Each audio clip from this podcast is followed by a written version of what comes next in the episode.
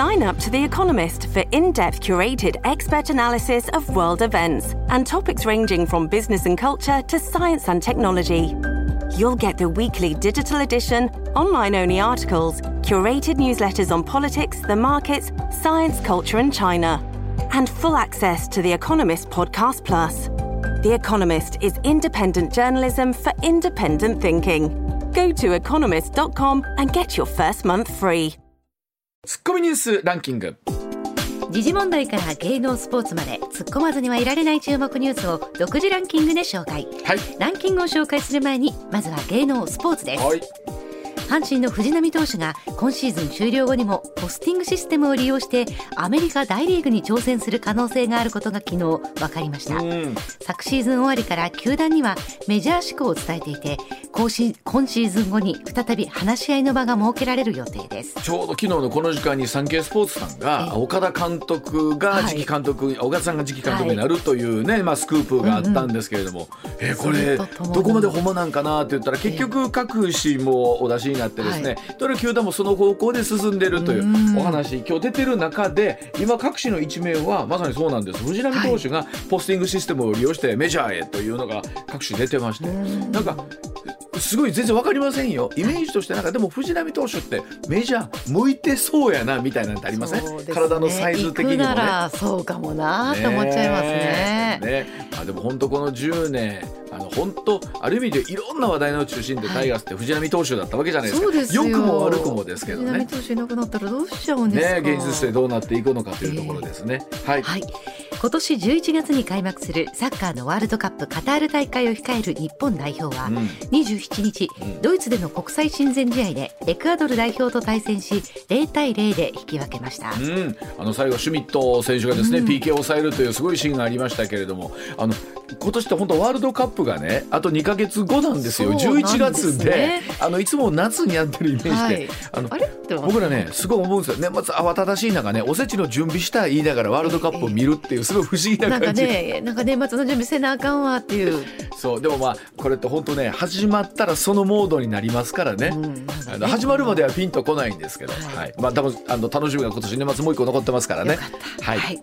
それではニュースランキング。まずは第5位、NASA アメリカ航空宇宙局などは26日地球に衝突しそうな小惑星の軌道をずらして地球を守る技術の確立に向け探査機を小惑星に突入させる世界初の実験に成功しました。本当宇宙の規模って分かんないんですけど、あんなね大きなもうすっごいもう想像も絶するようなスペースにあるちっちゃな惑星にまた衛星をぶち当てるってね。そこにまずい行かせることがすごいですよね。なんかもう技術のレベルが分かんないんですけど、まあでもこういうことの技術がさらに進んでいくというようにね、まあ、地球に衝突する小惑星の軌道をずらせるかもしれないと。本当 SF なのか現実なのかっていうのもう分かんなくなってきましたね。はい。はい、続いて第4位週明け26日の外国為替市場ではイギリスの通貨ポンドがドルに対して急落し、ポンドはドルに対して一時1ポンド1.03ドル台と、1972年にほ変動相場制に移行した後の最安値を記録しました、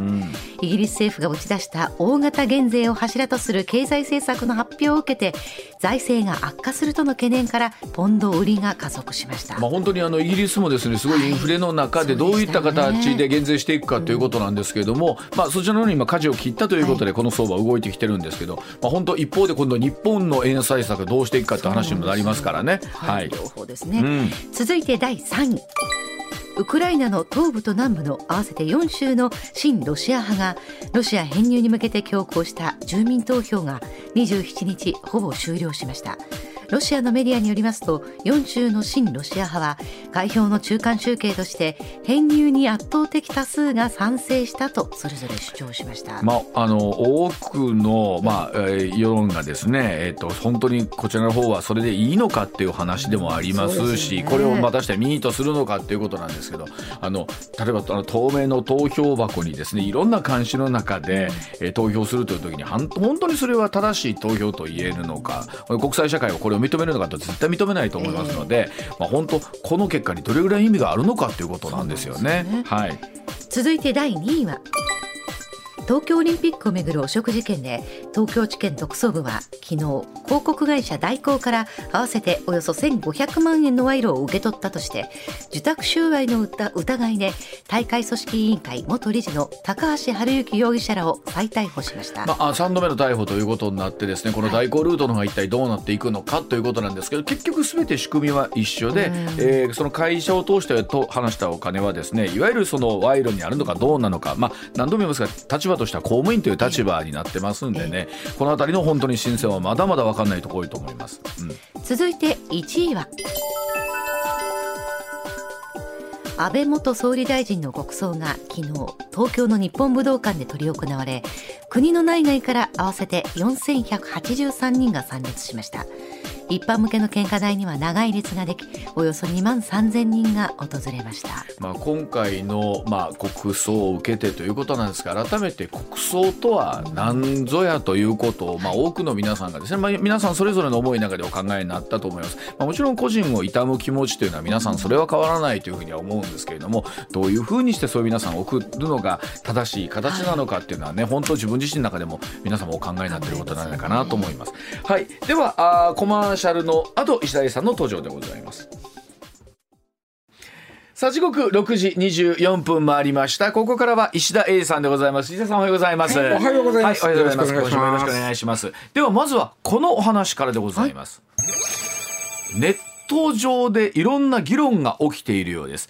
AI 安倍晋三という話題でございます、うん、え安倍元総理の国葬が昨日行われた中でですね故安倍元総理追悼 AI プロジェクトというものがネット上でこの物議を醸しているそうでございます、えー、東京大学の学生有志が立ち上げたという東京大学 AI 研究会を名乗る団体が、えー、亡くなった安倍晋三元首相の行為を再現した合成の音声動画を公開したということなんですね、えー、この動画はあ27日昨日の午後10時をもって公開を終了しまして、えー、特設ページも閉鎖するというアナウンスがされたんですが、まあ、このツイッター上ではですね素晴らしいというお話と同時に一方で死者への冒涜ではないかと、まあ、いろんな議論が起きているということなんですけれども石田さん。そうですか。もう閉鎖になりましたか、はい。えー、いやまだの方はね、こう安倍新あここ安倍元総理追悼 AI プロジェクトと、うん検索すると出てくるんで聞いてもらおうかなと思ったんですけども、うん、閉鎖ですか、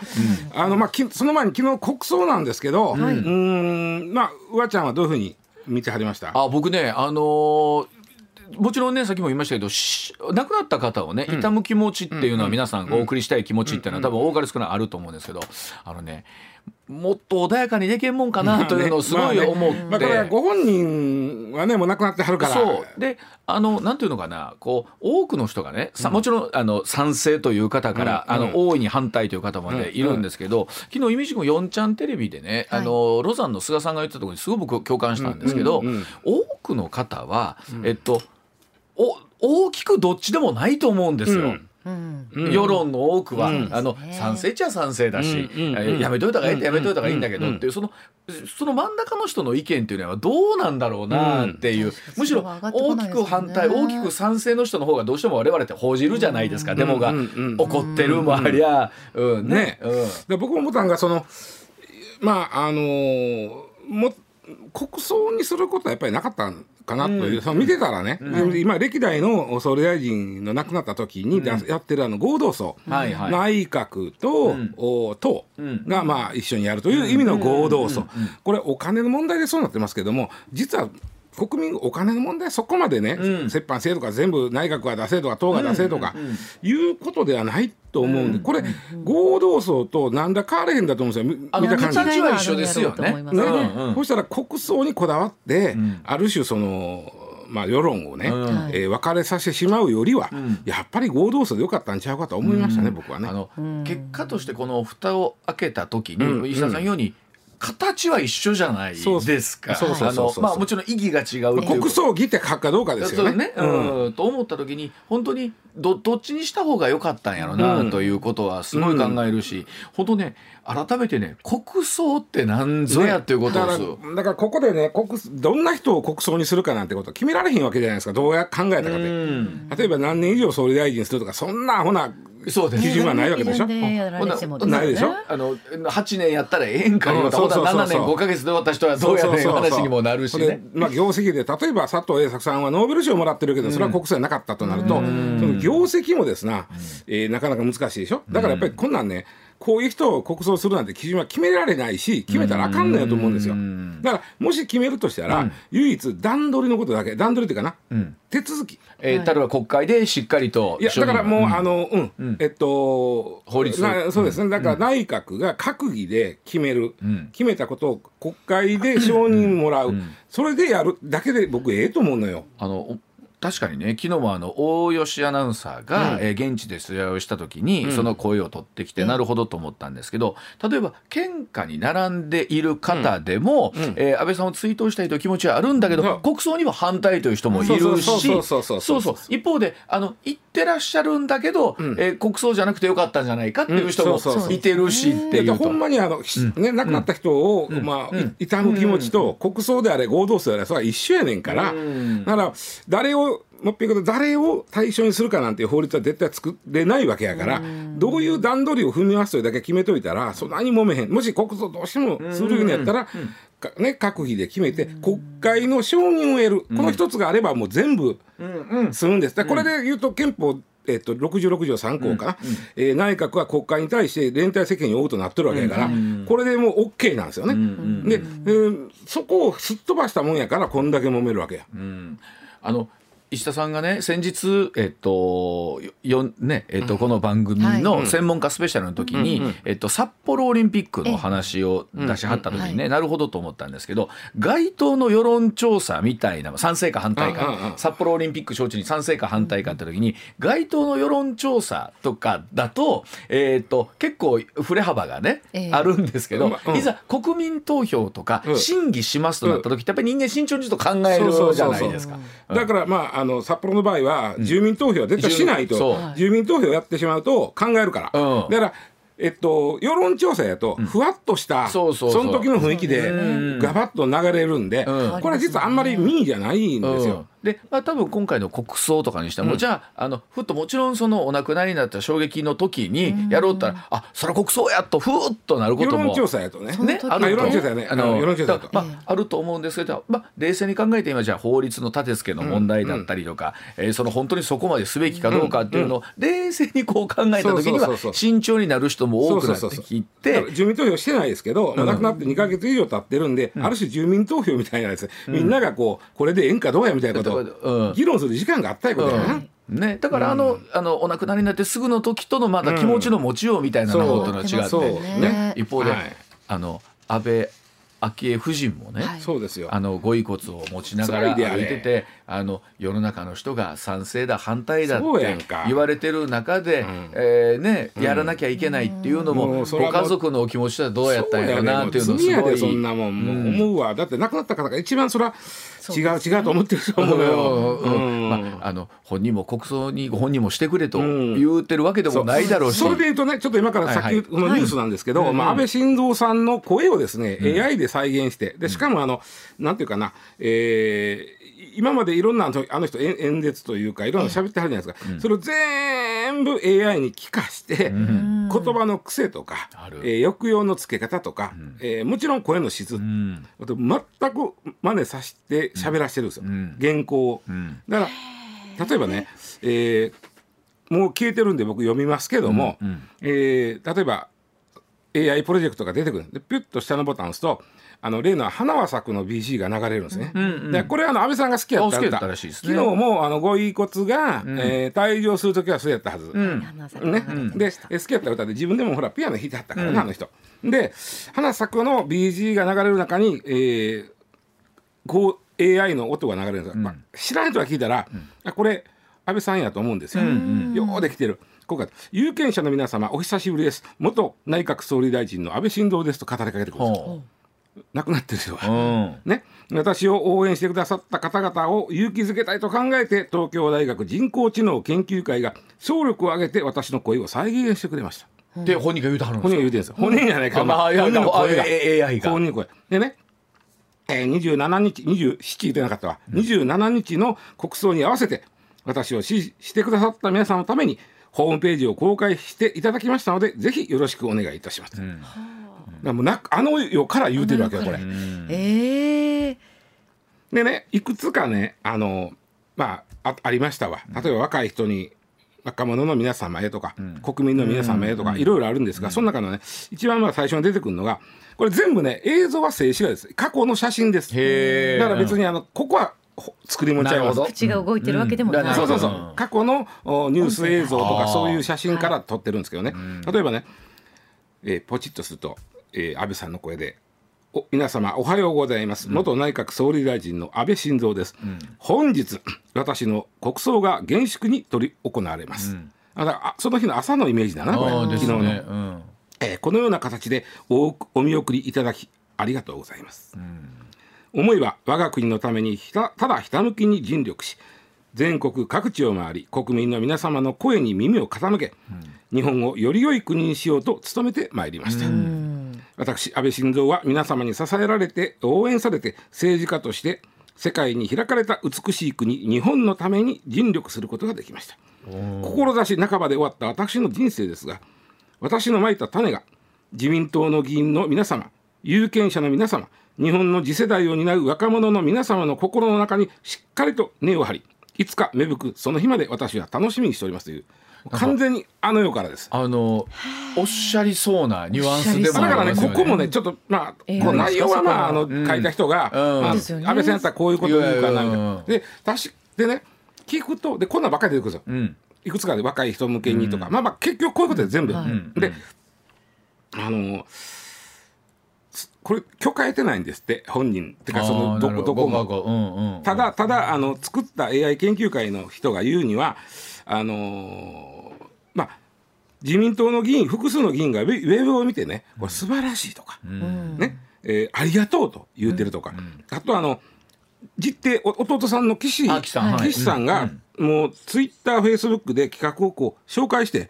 ちょ皆さん、ちょっと見てください見て言ってるんで、もうそういう意味で、まあ、了解を得てるのかなと思ってます。まあ弟さんがそういうんだったそういうのら見たらということをやみったんですね。で、あのーなんていうかな、確かにね、これ、あのー本人の名誉を傷つけるようなことは一切やってません。うん。あのややってない中身的に、ん。そのね、ん。えーそんなこと言うはずないやろ的なことはうん。やってないし、えーそれはご遺族が怒るとかいうこともなかろうなというような内容なんですけども、ちょっと複雑な気持ちになりましたね僕は。これはでもこれだけいろんな技術が出てくると、うん今度はあのそれが今静止画と言ってるものが、うん。動くことすらあ期待近い将来出てくるときに、これ多分まあ石田さんがこの番組でも取り上げたのかな、そのあの安倍さんに限らず、まあ、近しい人が亡くなった時にうんうんうんうん。えーそういうことによって寂しさを紛らわすことができるのかどうか。うん。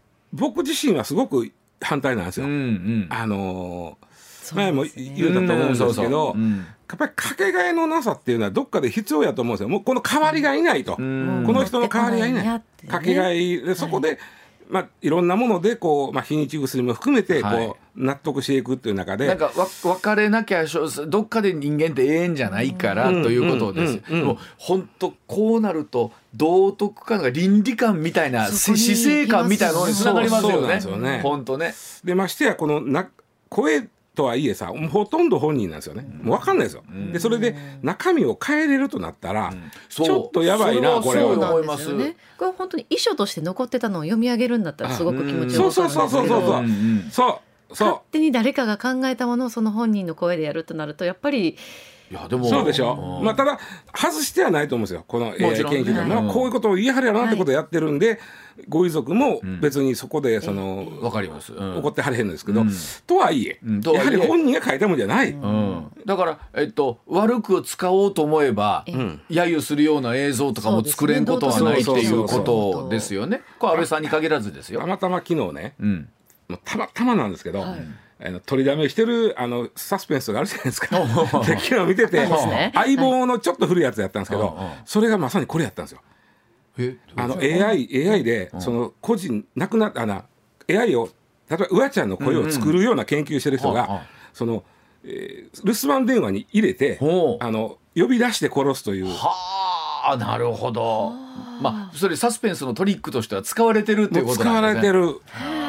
うん。だから聞いた人は間違いなくそうやったと思うって呼び出されてると思って行ったらちゃうか、ちゃうとかね。でもねそれはあのなんか最近ね例えばそれこそウクライナロシアの時のゼレンスキー大統領の、えっと、フェイク AI 動画とかもあったじゃないですか、あのなんなら停戦協定に署名してるものだったりとか、えつい先般でいうとほら静岡の、えっと、水害のそ映像がとんでもないそう。ものが出てたりとか。それがねあの静岡の水害のやつはすごいのが、AI でね、ワードを入れたら AI が勝手に作るという、映像を作るという機能があるんです。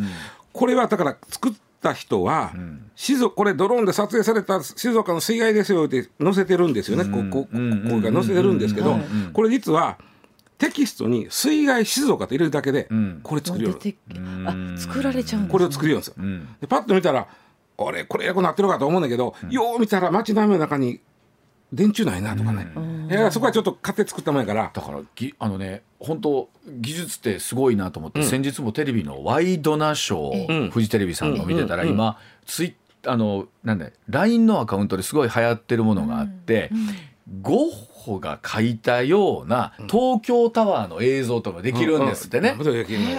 そのタッチとかゴッホ東京タワーみたいがに入力をするとそのソフトを使うとゴッホが描いたようなタッチのあゴゴッホこれ描いたんちゃうかとすら思えるこのソフトがまたね、うん。無料で公開されてるそうそうそうじゃあ誰でもできてしまう。まあだからある程度ある程度のコンピューターのパソコンの知識ある程度ないとあかんうんうんよ。だけどそんなに難しない。ってなるとこれだけ世の中情報がねい。ろいろ本当もう山ほど溢れてる中で、どれが正しくてどれがそうでないのかを取捨選択するときに、いろんなものを我々は常にこれほんまかと。そうそうそうそう。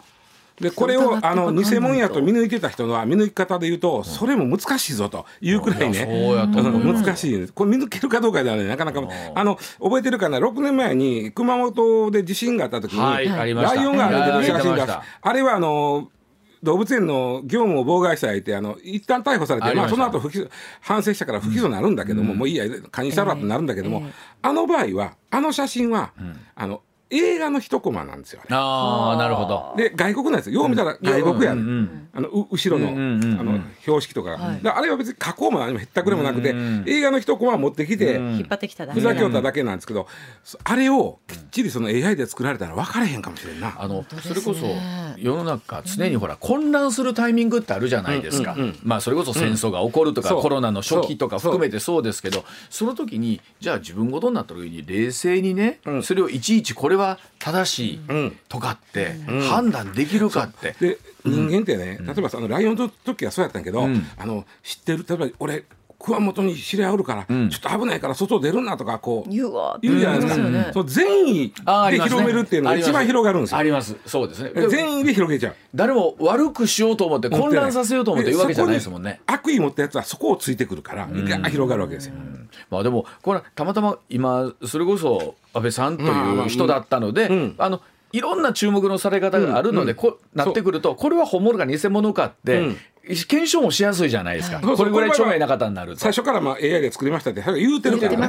ただこの技術うん。はちょっと怖いしでもさ嫌だなみたいな。すごい考えようによっちゃあるじゃないですか。例えばですよプライベートレベルですごい上泉のことを嫌だと思ってる人間がいて僕が言いそうな悪口松川さんの悪口を言うてたでみたいなことを言うて信じようと思えば信じられるケースってあり AI でますよ作られたのを聞かされたそうらで和さんこんななんてこと言ってんのってなりでますね。津田のオンエア上ではもうさも何事もなかったようにやったらもう多分信じられへんやろ？っていうことが日常レベルでで起こるもかもしれない。怒る起こるかも。皆さんのご家庭の周りでもあるかもしれないっていうことですよね。大変ですわ。これ分からへんだわ。でも僕聞いても本人かと思うわこれは。ね。いやでもそうなほんまそうなると誰何がほんまやねん信用できなくなってきますもよ。う極端に言うと今ここに来てる3人が本当に本人かどうかすら分かれへんみたいな話にもなっそうですね。てくるしね。これだけそれだだ出してるっていうねねこともあ。りえるかもしれないです。はい、怖いまあまああの技術の進歩というのはすごいけれども、うん。そのやっぱ二面性というのは常にありますね、はい、では続いてこちらでございます6時43分になりました。さあ電動キックボードで全国初の死亡事故でございます。25日の夜のことなんですが東京は中央区勝どきのマンションの駐車場で電動キックボードに乗っていた52歳の男性方向転換をした際に車止めに衝突して転倒しまして、えー死亡しました。死亡事故全国で初めてということなんですね、えー警視庁によりますと男性ヘルメットを着用しておらず頭を強く打っていて、まあ、これ飲酒運転の可能性もあるということ。で、はい。ただまあこれ駐車場での事故なんで、道道交法関係ないんでね。ああそうか。例えばそうん、家、まあ、そのマンションで飲んで、で下でそれ乗って、えー、あーやってそうな別に飲酒は関係ない。行動出たらもちろんあかんけど、でまあ問題はですねこのキ電動キックボードっていうのが、まあ、まあ最近よう駅とかに置いてあるでしょ？はいあのレンタルで最近レンタルで。やるんですよ。ねあれなんでしょうおそらく。おそらくね、おあれやと思うんで僕もいっぺんまあ物は試しで乗ってみたことあるんですけど、やっぱり立ってるから、ものすごい重心が高い当たり前やけど、でち軽あのタイヤがちっこい軽がちっこいからクリンクリンするわけね、ん。でちょっとへっこみとかちょっと段差があったらこけらええんですけど、うんうん。前パタンとこけるわけです。結構衝撃ありますね。もうもうだからこのままガクンと前パタンと。前につんのめる感じですか、で、ま、あの今のその実証実験中のキックボードはヘルメットしなくていいんですよね。なので頭打って亡くならはったわけですこの方。であの駐車場の車止めあるやん、はい。あそこに方向転換しましてあれに当たってそのまま前へ倒れてそれは危ない。頭打ってで翌日亡くならはったんやけども。あのーまあ、そういうことなんですけど、まあ、改めてねこの電動キックボードの現状をちょっと皆さんにお話ししたいんですけども、えー元来ですねあの今電動キックボードではほ元来原付扱いなんです。うん。原付扱い。車道を走るうんあまあ車道を走るし、もう原付です全く原付です、30キロまで。ついてるんでしたもちろんついてます。ついてるんです原付扱いです。免許もなきゃいけないえもちろん。で原付免許はいるし、まあ例えば普通免許でもええねんけどね、まあまあ、いるわけね。でそれをあのー実証実験で産業協力、えー産業競争力強化法という、まあうんざっくり言うと新しい産業を育てましょうよという法律があるんですけどそこにまあ結構ねこれ国がねめちゃくちゃ前向きなんですよ。このキックボードに関しては。あのなんかメリットはやっぱあるんですか？わかんない。僕は、は後から言うけどこれはどこで使うねんって思うくらい、俺怖ってこんなもんよう乗らんわと思ったもん、乗ってみたら、意外とスピード出ますからね。うん、あとんであの怖いし僕、はい行動で前にこれ電動のピックボードが走っとったら後ろ横走らんわ車。パタンとこけよるから。それでまあもし万一ひのことがあったら。こっちが悪いって言われんねんから、ん。こんなやばいこと絶対嫌やわと思うけど、うん。これでまあまあ本来原付免許なんです、ところがその今シェアであのそうやって駅とか置いてるやつは、あれは原付免許なくても乗れるんです、うん。あ昔な原付免許で乗るんじゃないんです、えっとあれは小型特殊で乗るようになってるんです小型あ特殊。ー小型特殊っていうのは、えートラクターとか、えーフォークリフトとか。うん。小型えっと松川は普通車の普通車のってことは小型特殊の免許はついてつるんです。いてきてるからうん。免許があれば乗れるってことえっとです普通そうそう。普通自動車の免許だったら乗れる。もしくは自動二輪の免許もついてますから、これ乗れるんですけど、なんで小型特殊にしたか言ったら、まあこれトラクターとか、今言ったように、えーフォークリフトとかやからヘルメットかぶらんでいいんですね。あー。小型特殊あーなるほど。そういうことか。でこれはだから産業その法律を、まあ、ある種の中で、うんあれヘルメットかぶらなあかへんだら、あの駅前に置いてる電動キックボードのレンタルは成立しないんですよ。うんそうですいちいちね自分でヘルメット持ってってもないですもんね。でで借りるのも嫌ですしね。どこで借りるか分からへんでしょ。はいで収めるとこもないしねぶら下げてたら取られるし、ね雨降ったらべちゃべちゃになるし、ヘルメットっていうのは完全にもうあのあかんかヘルメットのせいでこれはもうどないもでけへんと。この、新しく産業にでけへんと、なったからヘルメットかぶらへんにはどうしたらええとなって小型特殊免許が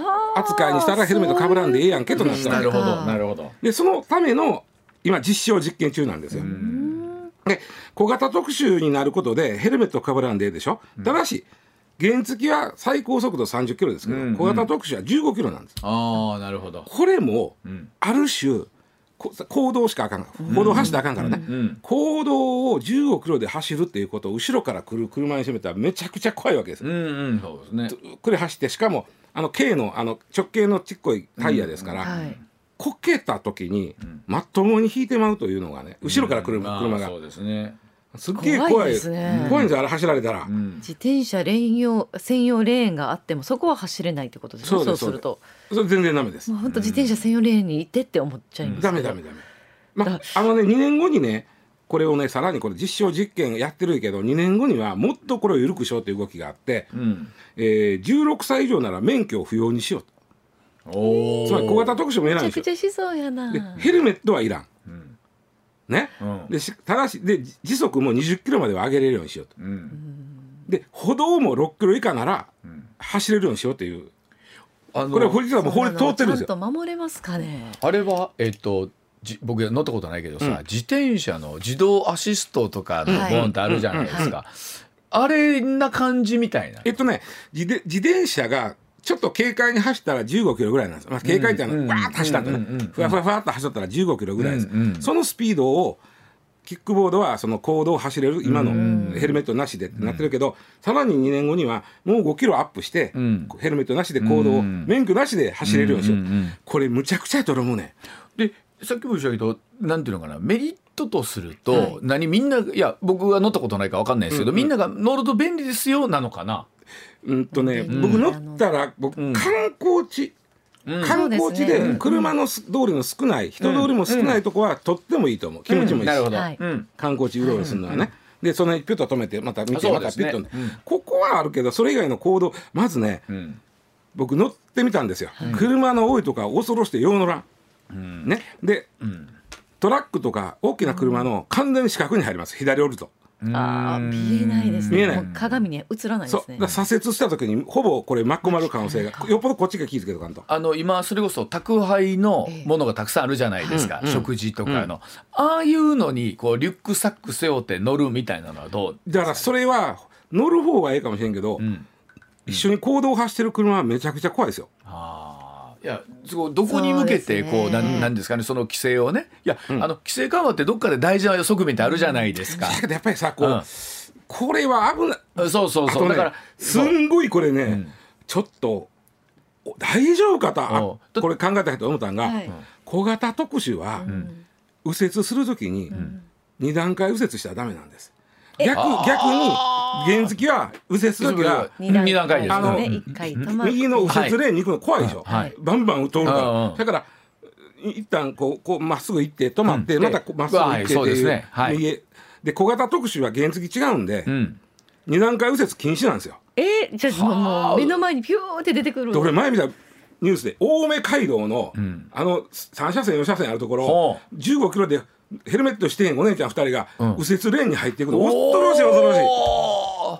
だって右折するよっていう合図もしてくれないですよねいやそれはね一応あのついてる。そこはあの原付と同じ形になってるんで。とそれちゃんとついてるんだ。いやそこはついてるんだけどもそんなねバンバン通るとかあんなねヘロヘロなヘルメットかぶってへん人間がいや怖いあのどっちかっていうイメージってさ例えば国とかそういうところっていうのは、安全とかに対しては異様にほど慎重じゃないかなと思ったりするんです関けどどこでどういう力学が働いてるのか知らんけどそうそうそうそう。めちゃくちゃ逆や言ってんですよ。ね、でもでも珍しいなと思って、その安全とかっていうのは当然最優先にする中であのむしろあのヘルメットは絶対義務化させる方向に進むかなとは思ってるんですけど。こ。こは義務化してほしいですよ2年後はねだからさっき言った別のカテゴリーができるのよ。こ特定小型原動機付き自転車というやつになって、これ免許いらん16歳なら誰でも乗れる、ヘルメットもいらんってなるから、これは恐ろしいで、でも豆もいいけど本人も恐ろしいけど車運転してる人間が恐ろしいわ。でもこういうのって例えば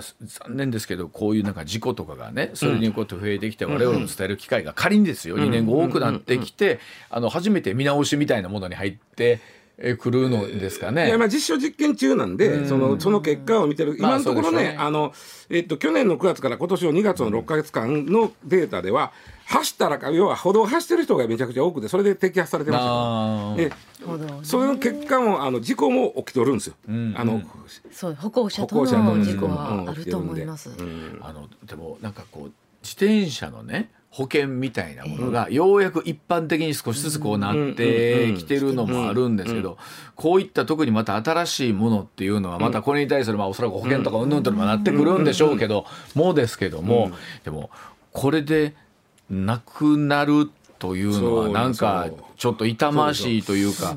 まあ乗ったから感想で言うとこれ何遍も言いますけど人のちょっと少ない、えー穏やかな観光地ではねとってもいいなとは思った。うんそうですうん。そうですね。うん。それ以外はちょっと難しいだから今度はそこの規制を厳しくして、そういったところでの言うななんですかこう機動力が減っちゃうと、また多分エリア決めてこの中ではいいですよやったらかめへんねんけど、えー日本中の行動どこでも走れますとなったらね、ちょっと待ってくれこっち怖いぞと。そうですね、でもこれやっていきながら整備していくんですかね。うんかなと思うねんけどね。はい。うんえー、コマーシャルの後もお話し続けてまいります。時刻6時54分30秒もありました。続いてはこちらでございます。なんと、1万円超えの食玩に軽減税率は適用されるんでしょうか？えアニメ「機動戦士ガンダムシード」のおフィギュア「機動戦士ガンダム G フレーム。FA ミーティアユニット」というものが先週バンダイが発売されました。これあの合体もできるフィギュアなんですけれどもこれガムのおまけなんですね。そうなんです。の食玩で、なんとお値段がガムですよ本来。ガム一個ガムガム1個ですよ。お値段税込み1万2980円。ほぼ1万3000円。え日本が独自の道を進めている食玩文化なんですけれどもえどのようにして生まれたのかさらに軽減税率はどうなるのかということでございます。もう大人気でねこのガンダムシリーズの食玩。いやあのまあ石田さんも経験あると思うんですけどうちも、僕ら子供の頃はこれ食玩ってそこまで多くなかったでしょ。大概グリコや。うん、ですね。うんおまけ。でところがうち子供の時もそうですけどこう食玩っていうのはすごく発達してきた。本当ついてるのはガム1個なのに プラモデルとかそういうものがそう。え200円300円あって。そうそうそうそう。であのいつもスーパーで揉めるんですよね。これは買っていいのかどうかっていう。お子供はおやつがいいよ待って。これもね1万3000円のものすごい立派なガンダムの。すごいね。いやすごいよこれ。1万3000円このまた確かにねそれはそれくらいするぐらい立派なフィギュアやわこれ。あそうでしょうね。でこれがこれにあの歯歯の大きさぐらいのあのガムが1個ついてるだけでも そうなってくるとそのガムはいるんかっちゅう話なんですよ。でも一応食食玩これなんで食玩かというとそうそこそこ。もともとはまああのまあまあやっぱり遡ることはおグリコなんですよ。うん。グリコがもう子供っていうのは食べることと遊ぶことが二大、えうんそうですね。まあ、転職やと、グリコのね創業者が考えて作ったのがおまけのついたグリコ、おまけはいうん。この頃はまだ最初の頃なんかほんまにあのなんていうかな、えーカードぐらいやったんですよ。うん。うん、それがだんだん、えーまあ、あのお大人グリコとかなってくるとこっちすごいまあまあありますありますクオリティ高いの出てきたやろ。出てきました。でで実はうわちゃんが言うた食玩の一番大きなきっかけはビッグワンガムです。あビッグワンガム懐かしい懐かしいやろ？懐かしい。あの戦闘機とかで船とかね。あの戦艦ヤマトとか。あもう今ちょっと今もう泣きそう、うん。ね、ね？これが1978年。あれ78年。うわーそれ俺小学校の時や。欲しかった。ビッグワンガムこ欲しかった？欲しかった。あれガムちょっとしかないんやろ？ないほぼプラモデルほぼプラモデルです。なこれがだからもうある種逆転した。そどっちやねんって時にう、うん、子供いやお菓子やって言うけどどうしてもこれプラプラモデルやんかってよは。いでこれは逆転した最初がこのビッグワンガムとカバヤ。ああかばやビッグワンガムね。これがまあある種画期的やったのがそれまであのおプラモデルっていうのはおもちゃ屋さんか、模型屋さんか、うん。文房具屋さんにしか置けなかったんですよ。うん。うん。まあ召集感というか流通の決まりがあって、はいはい。で当時これ今言った78年って俺言ったやろビッグワンガム、はいはい。ちょうどあのコンビニがガンガン来てる頃なんですよ。はあそうなんだ、うん。ああのーちなみにもうすでにその前からコンビニありましたけどコンビニが24時間になったのがファミマがその78年から、ああそう、あなんかそんあその頃なんですね、うん。ローソンはその前の年77年から。で、えー攻めれば75年。ただ75年で全店が24時間になったからなってへん。なってないですよね。僕学生の時はまだ7時から11時までだったから、はいはい。うん。セブンイレブンセブンイレブンでしたもんね。そうやってそのコンビニがどんどん増え出して24時間営業がどんどん増え出した時に、ん。コンビニにこれを置くにはどうしたらいいかとプラモデルを。なるほど。ガムとひっつけたらええななって生まれたのがあのショックガンなんですね。へえ。だからそのうん、そうなんですよね。あのだからこのビッグワンガムが78年に出てきたっていうのは、ん。コンビニの成長とある程度シンクロしとるわあうんうんうん。けですね。うん。でそっからいよいよいよいよ。1999年にこれをもって食玩のもう大ブームを起こしたのがチョコエッグ。あチョコか僕会社入ってるわ。入ってる。99年です、はい。中に99あのなんだ動物だとか虫とか。あの海洋堂のね、海洋堂だろよできたクオリティの高い。入ってたでしょ？なんと。なんと。ビあのチョコエッグはさ、3年間で1億3000万個売り上げました。国民に一人は全員全員交代交代交代俺も交代ってどんなもんか思って。わかるわ。またね海洋堂さんのフィギュアようできてるんですよ。これがもうできたことで、まあ、ある種フィギュアをお菓子屋で買うという食玩が定着していくわけです。うんそうやはい。ねだから今言ったグリコビッグワンガム、えーチョコエッグこの3つです。でもチョコエッグの周りのチョコレートもちょっと美味しかったよ。美味しかったね。美味しかった。中で出てくるのがどうかな。そうそう、なるほど。でいよいよ進化したと私この後。そうです。ん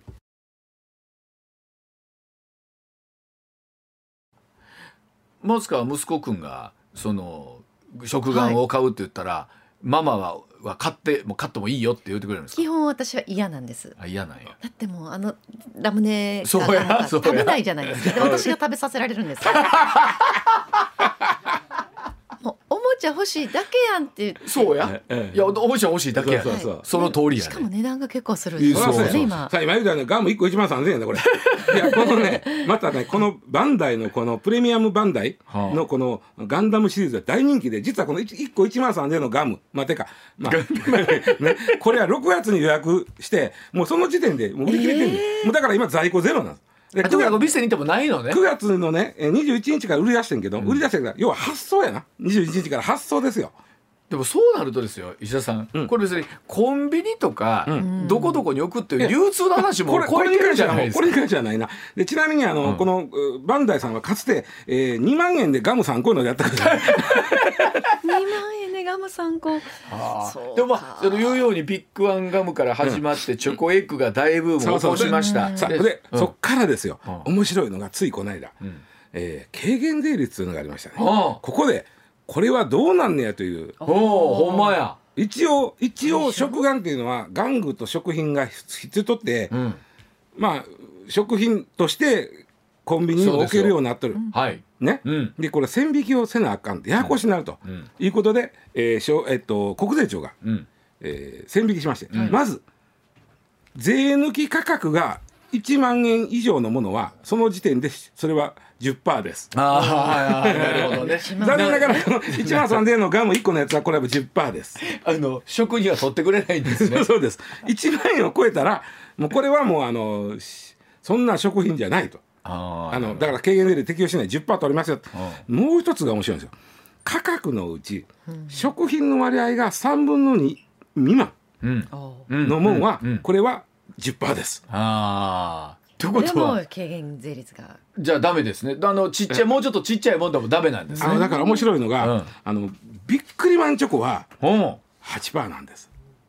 八番なんや。8%なんです。へえ。あれは開けたら分かりますけど、開けたらうん。ウェハースのチョコのやつと上にシール貼ってるんですよ、うんうん。その、えーいいろいろそのウェハースの方が3分の2以上あるとあの価値が価値がね。うん。そうですね。あれは言うてもシールですからね。シールですところがね同じようにウェハースとうん上にシールが載ってる他の商品の場合シールがでかいのがあるうん。これは10%やったりする、えー、えシールでかということはあかったらっていうのなんですかメーカーさんはその絶妙なサイズ感を作るというねうんあれがいるわけですね。そうです3分の2未満にする。そうですだからそうさっき言ったあのチョコエッグキッズっていうのなんですようん。これはわざわざ、うん。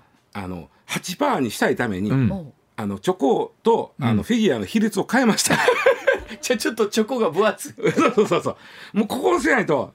へえ。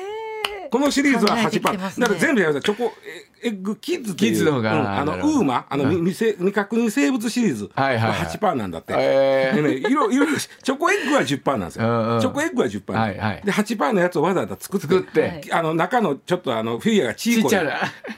みんなねもうねそれはねいやそりゃそうでしょもう。それは大きいですよ。でグリコが面白い。グリコは、あのキャラメルね、ん。10%なんですよ。うん。実はなんでか言ったらグリコはあの、ん。おもちゃを、今遊びグリコを置いて、プラスチックから木製に変えたんですよ。はいはいはい。はいは木製に変えることでコストが上がって、そなんですか？だから三分のだからおまけが三分の一未満やないとあかんわけだ。そうですね。三分の一上回ってしまって上ちゃったらですね、うんそうか。でもそれもうちょっとそれもじゃあ木をちっちゃくしてですよ。いや経はでもねあの成形ができへんから、うん手間かかるんです。あそうか。余計余計にかかっちゃったそうそうそう。そうでそれでもう諦めた。で一番笑ったんがあのカルビーのポテトチップス。ほう。はい。これは8%なんです。ほう。あれなんかついてました？おまけところがあのプロ野球チップスあプロ野球チップス。プロ野球のカード入ってでしょ？あるある。うん。で俺カードくらいあんだけポテトチップ入って、カード3分の1もないやんけ、うん。と思ったら肖像権の関係で3分の1を超えて券そっちから来ましたか。ようようさんお金払わなあかんのプロ野球に。そこはもう NPB も泣いたんやなちょっとは。それで泣く泣く言うときますよ。カルビのポテトチップスは軽減で入れて8%ですけどプロ野球チップスだけは10%なんです。そうなんや。いやまあのまさかそんなところに。えー。あの選手の年俸によっては変えるっちゅうわけにはいかですか、いやな言うとあれやけどえここいつで10%かみたいな嫌やんな。ななここいつは10%かいやいやそんなことないですよ。そうなんですよ、はい。あるじゃないですか。ね。正直あるじゃないでねすか、もうこの選手やったら10%でも俺ええわ思うけど。僕ちゃんとコート投げてもあれは何？一軍登録全員？あれ今今2枚入ってんねん。2枚。全員？カードは2枚入ってんねん、はいあ2枚2枚入って余計に肖像権の関係で。だからさ年俸高い選手だったら割も合うじゃないですか。そうそうそうそう。ね。だから安い選手と高い選手とセットになっちゃったらええねんけなんどか微妙やな。これねこのけおかそのね食玩の軽減で調べていったらねもうなかなかねもう語るも涙みたいなのがいっ出そうですね。てくるよこれ。ただまあこのバンダイのあの ガンダムの、えーシリーズは1万2000円は1万円超えてる時点ででもうこの時点で10%この時点でもうこれはね10%そもそもですからね、いやでもこれこれのむしろあのお菓子を見たいね。あのね、ん。あの何が入ってるんていうここんなあの入れ物に入ってるやつあるやん、うん。歯みたいなやつ、はいはい。あんなんが1個入ってる。え？歯みたいなわかる？らわかる。わかる、はい。あのちっちゃいね、うんうんうあんなんが1個コロンと入ってる歯みたい。いやみたい。なもうよくあの最近あのちょっと大量買いできるような、うん入ってるそうそうそう。ボトル、ボトルガムのね。はい。1個よりまだちょっと一回りちっこぐらいのやつがなんかちょっとこれでまたあのポテトなねカルビーさんのチップスを買うときにもちょっと考えますねいそうそうそう。ろいろ。はい。そうでございます。はい